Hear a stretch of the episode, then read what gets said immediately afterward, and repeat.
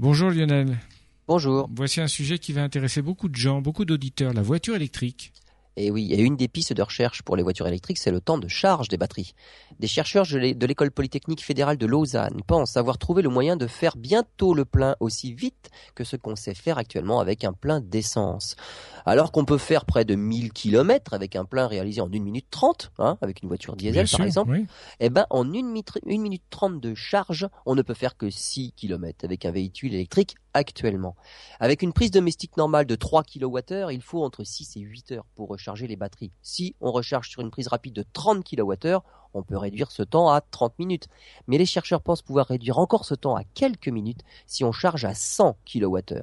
Alors le problème, c'est qu'avec un tel débit, c'est le réseau électrique qui risque de ne pas résister si plusieurs voitures se rechargent en même temps. Ah oui. L'idée des chercheurs suisses, c'est qu'il faut un stockage intermédiaire, une sorte de conteneur. Alors ce serait carrément un conteneur maritime qui lui s'alimente en continu sur le réseau électrique et dispense l'énergie requise pour charger rapidement les voitures.